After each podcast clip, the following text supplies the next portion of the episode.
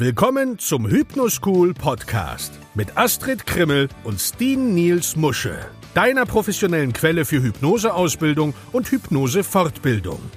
Hier sind deine Gastgeber Astrid Krimmel und Steen Niels Musche. Moin und willkommen zurück zum Hypnoschool Podcast. Folge 9 mit Astrid Krimmel und die Nils Musche.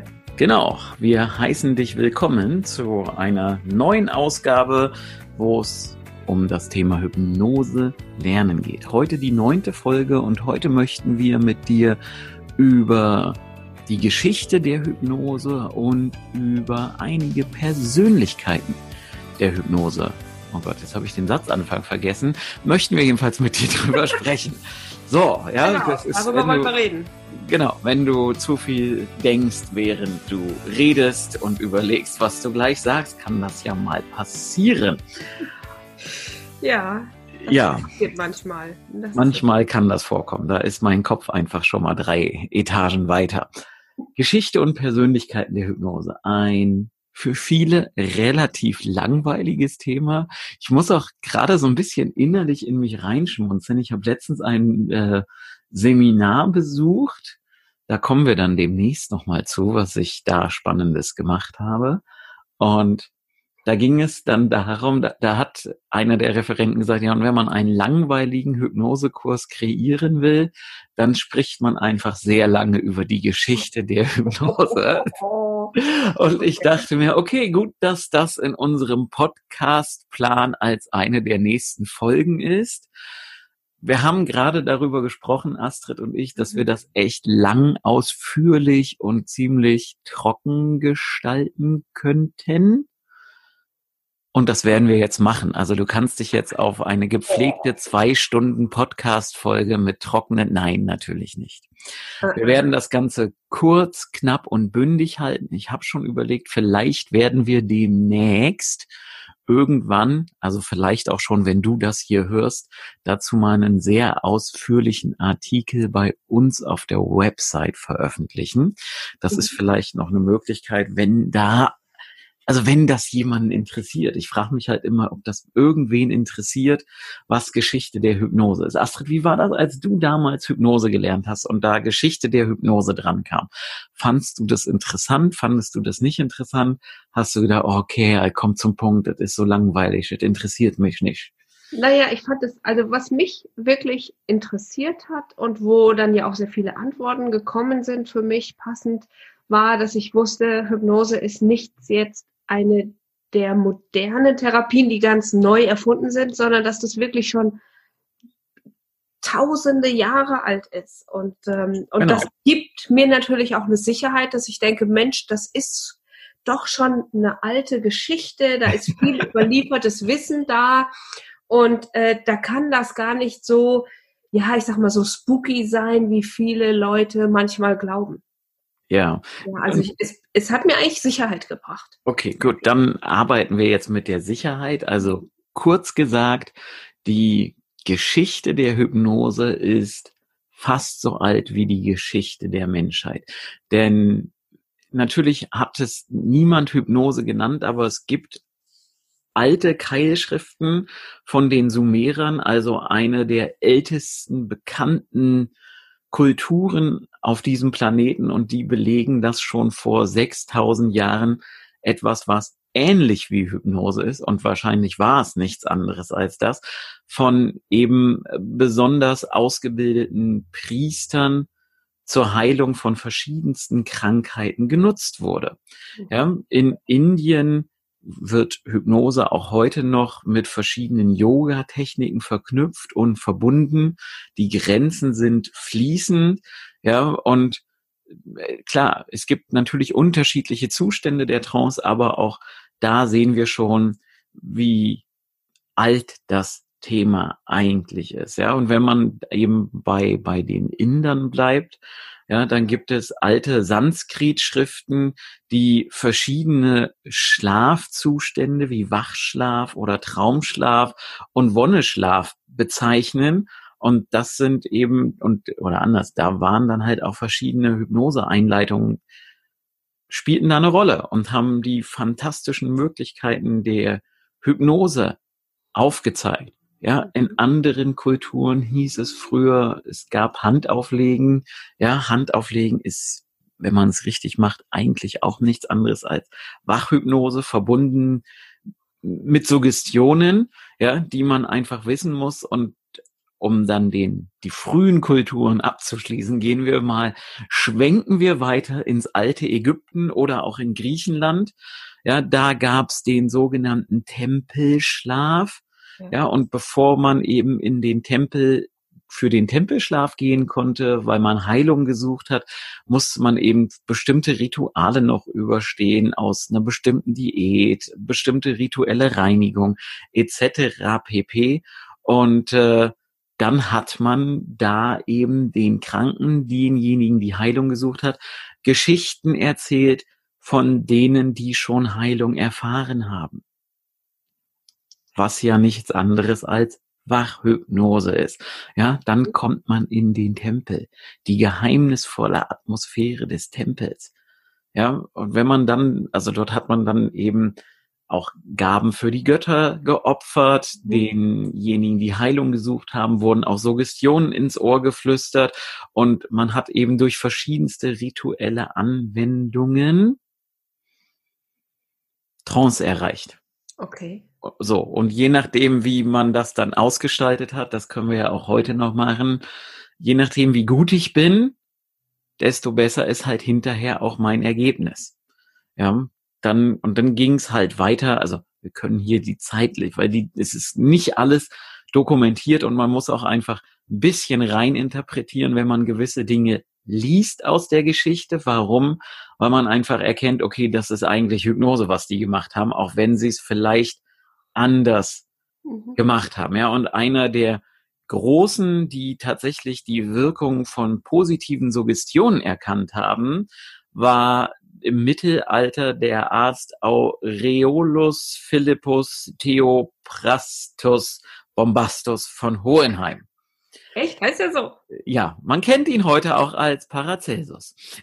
Ah, ja, und äh, der, der ist viel rumgekommen und hat halt damals schon gesagt, dass der beste Arzt der innere Arzt ist. Ja, und das ist natürlich äh, schon eine Aussage, ja, äh, und führte eben aber auch dazu, dass dieser kleine Fischerverein in Rom, der ja äh, heute heißt es Kongregation zur Glaubenslehre, damals hieß es die Inquisition, die hat diese Art der Heilkunst auch als Teufelswerk bezeichnet. Was dann eben dazu führte, dass Hypnose über einen langen Zeitraum oder die positiven Suggestionen in Vergessenheit geraten ist ja, weil sich keiner mehr damit beschäftigt hat, ja. weil eben einfach Hexenverbrennung, Verfolgung und so weiter und so fort ja nicht ganz so sexy ist. Und wenn wir eben über Geschichte der Hypnose sprechen, dann ist es ja in gewisser Weise eben auch so, als wenn wir über die Geschichte des Denkens, die Geschichte des Atems sprechen und auch ein Stück weit die Menschengeschichte. Und Hypnose ist eine universelle menschliche Eigenschaft, die Geschichte der Menschheit. Man kann Hypnosetherapie oder den Einsatz der Hypnose zur Heilung oder zu therapeutischen Zwecken auch als eine Entwicklung ansehen, die sich einfach über die Jahrhunderte entwickelt hat. Ja, wenn wir eben das so betrachten und halt auch sehen, dass es bei den Chinesen, bei den Hindus, Ägyptern, Griechen Heilverfahren gab, die ähnlich klingen. Ja, manchmal, also Voodoo ist Wachhypnose, Magie, Beschwörungen, Magnetismus, geht alles in eine ähnliche Richtung. Ja, es ist immer das Erreichen eines anderen Bewusstseinszustands und dann kommt halt wie auch immer geartet noch das Thema Suggestion dazu. Zumindest früher. Heute nicht immer. Ja.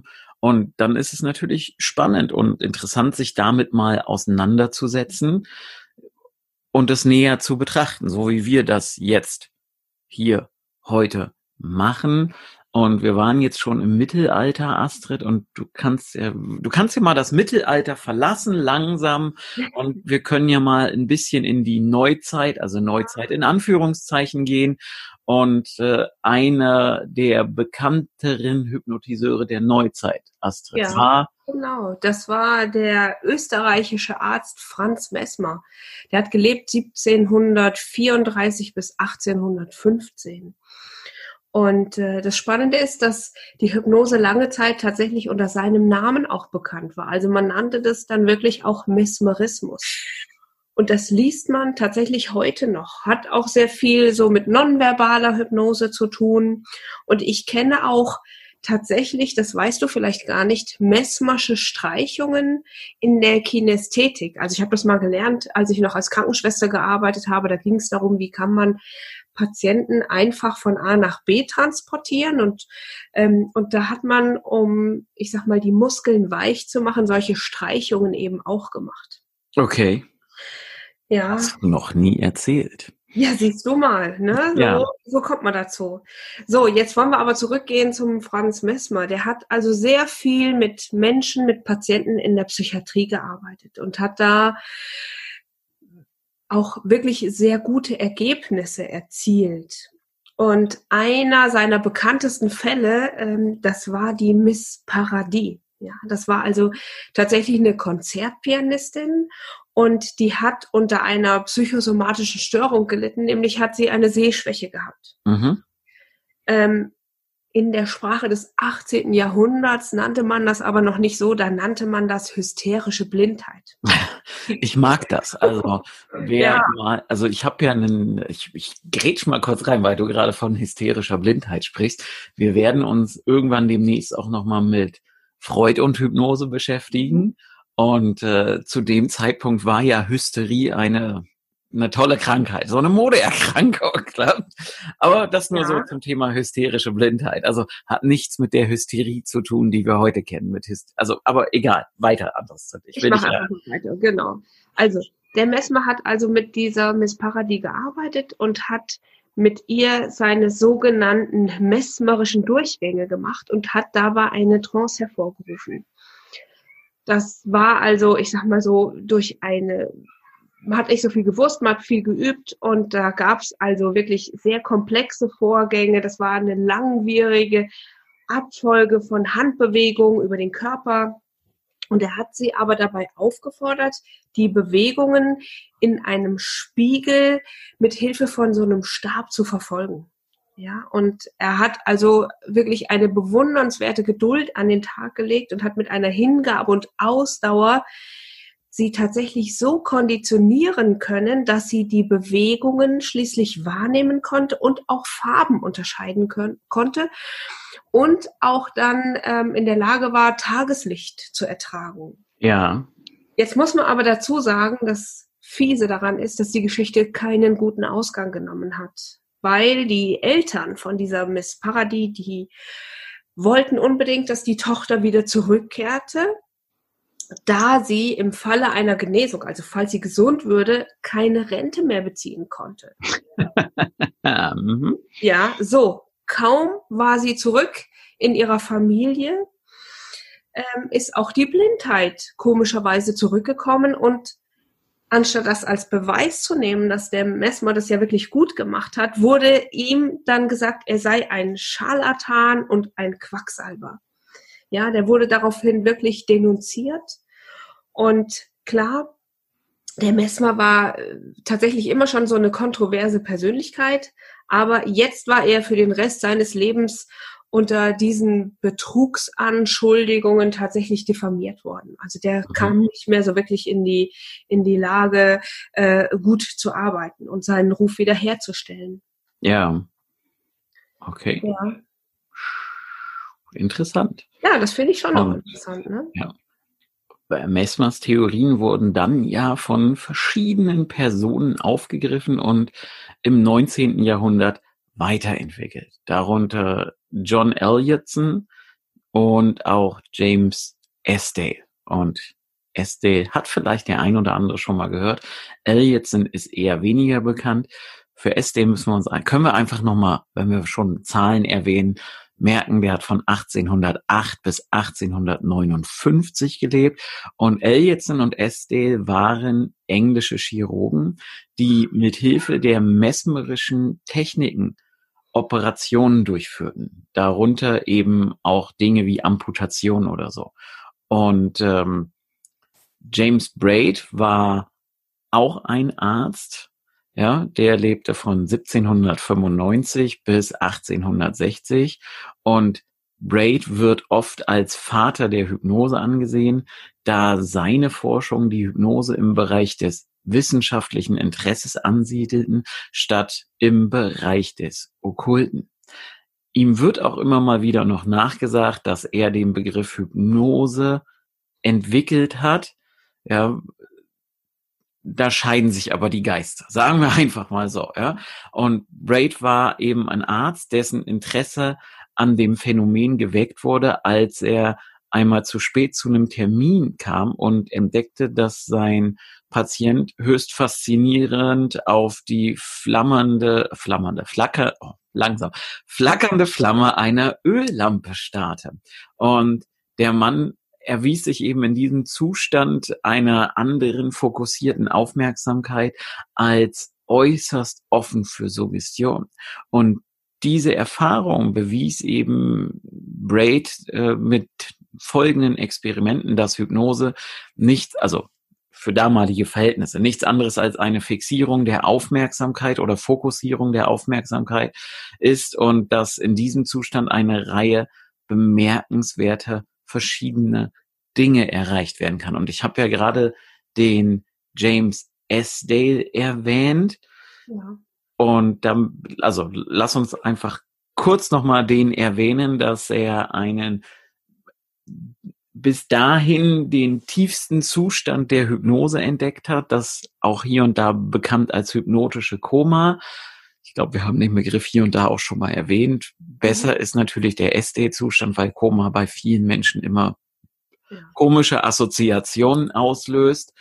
Der war Arzt in einem Gefängnis in Indien und hat eben mit den mesmerischen Streichungen diesen tiefen Hypnosezustand erreicht. Wir können den heute in locker 10 bis 20 Minuten erreichen.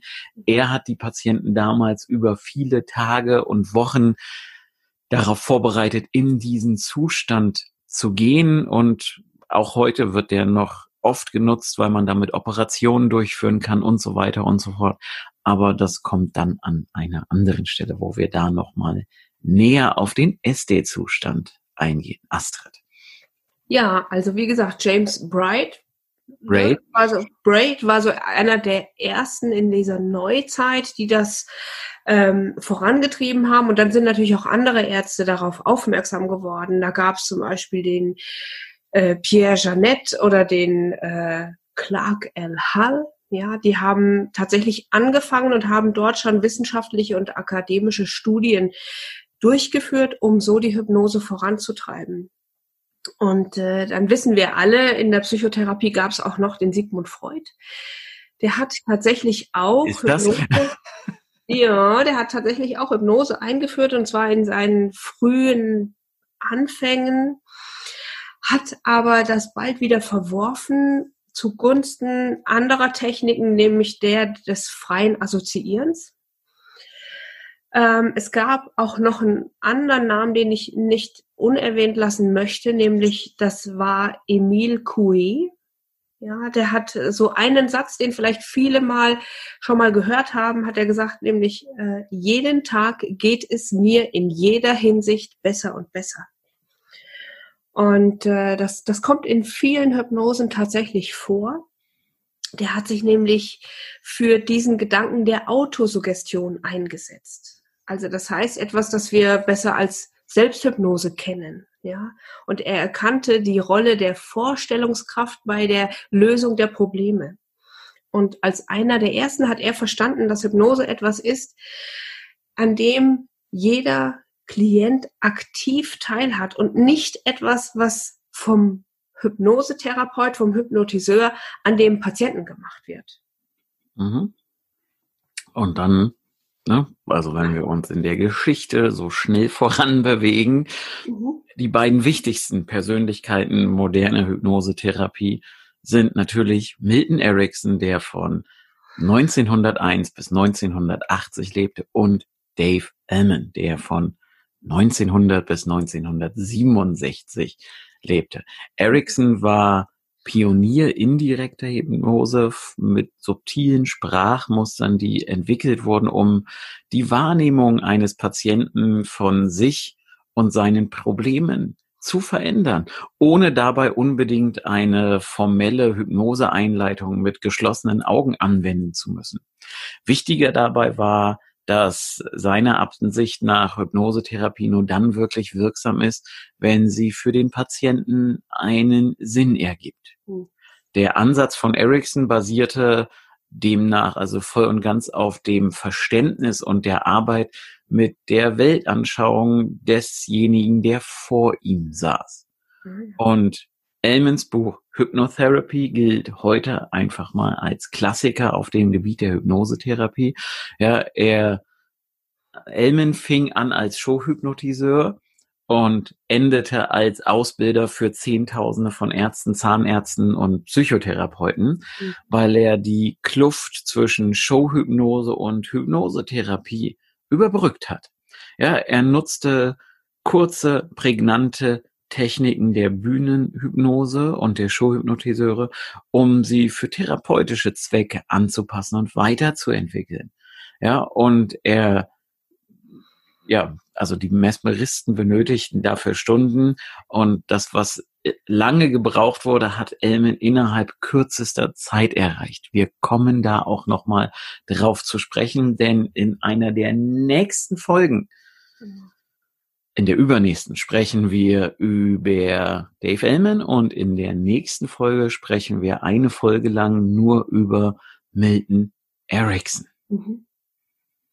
Genau, weil das sind so diese zwei, ich sag mal, diese zwei unterschiedlichen Richtungen, die heute natürlich verfolgt werden, ja. Und, ähm, und damit wollen wir uns natürlich viel näher nochmal beschäftigen. Und ich hoffe natürlich, dass es nicht so langweilig wird für unsere Zuhörer.